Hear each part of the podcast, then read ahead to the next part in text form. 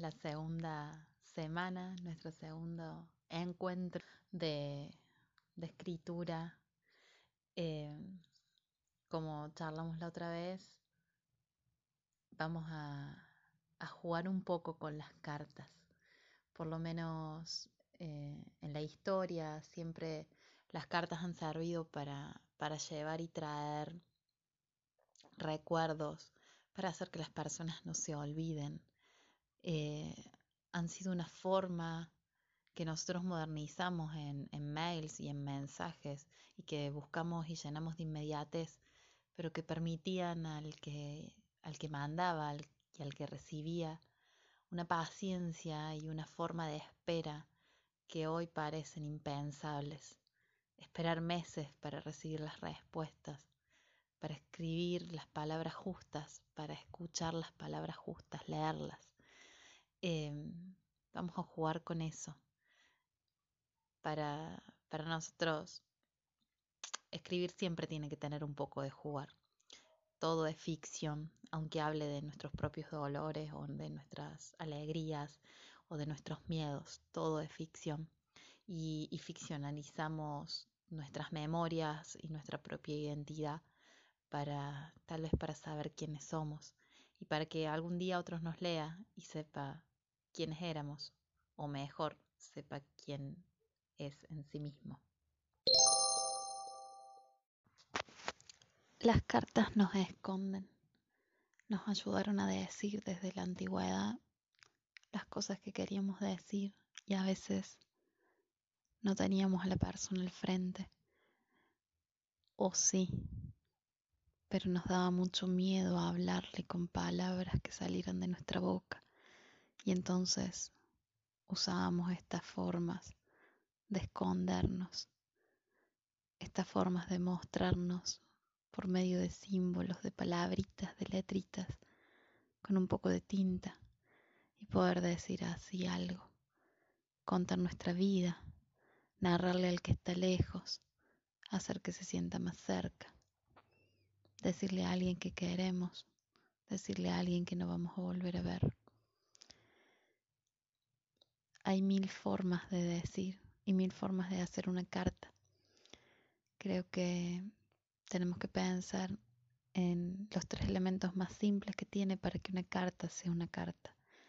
Tiene que tener un destinatario que va a tener un nombre, un seudónimo y una coma o dos puntos un lugar y una fecha, porque ese es el presente de quien escribe, es el presente del, del que está contando, del autor de la carta, y un, una firma. Incluso si fuera anónimo, nos dejan un detalle, un color, un dibujo, a veces algo que hace que el lector pueda descubrir quién es quien mandó esa carta.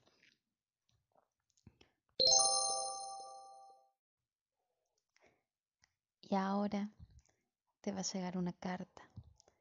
Así que para poder escucharla, vamos a tener que buscar un lugar donde te sientas en paz, tranquila, donde nada moleste, para que puedas escuchar y sepas qué contestar.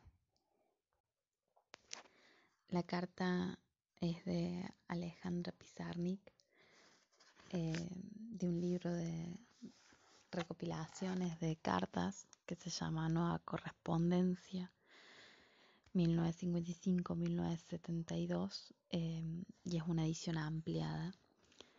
Y esta es una carta muy cortita que dice sin lugar ni fecha y ahí ya nos empieza a dar una sensación de estar perdidos adentro de esta carta.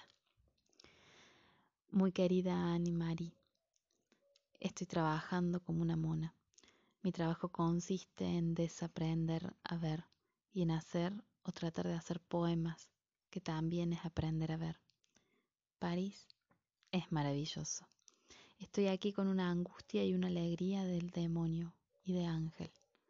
Me enloquezco rítmicamente y se me ocurren ideas geniales, imposibles de comunicar, ya que vos y Susana no están. Las extraño inmensamente. Han de pasar muchos siglos hasta que nazca un andaluz. Quiero decir, tres muchachas como nosotras. ¿Por qué no se vienen ambas dos? Toda mi concepción del mundo se ha dado vuelta. Me he quedado desnuda y carente de conceptos y preconceptos. No sé qué será de todo esto, pero me siento cambiar y transformar. Me gustaría mucho saber de ti. Un grandísimo abrazo. Alejandra.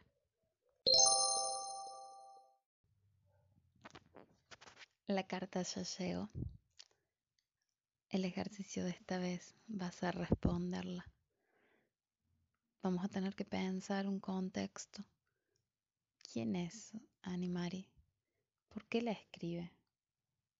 ¿Quién es Alejandra? Olvidémonos de la real, olvidémonos de la que conocemos, de la, de la Alejandra Pizarnik, escritora. Solo dejemos a Alejandra. ¿Quiénes son estas personas? ¿Cómo nos toca meternos ahora y armarles una vida, un contexto y responderle en una carta cosas que no sabemos y que le han sucedido? La única, la única consigna a esa carta es que haya que contarle algo que sea muy inesperado, pero importantísimo que lo sepa. Puede ser feliz o triste, pero sabemos que esa estadía en París va a ser modificada por esta noticia que le va a llegar en esta carta. No hace falta que sea el centro de la carta, solamente tiene que estar un detalle, algo que sea una noticia que Alejandra nunca se esperaría y que tiene que llegar sí o sí, casi de manera urgente.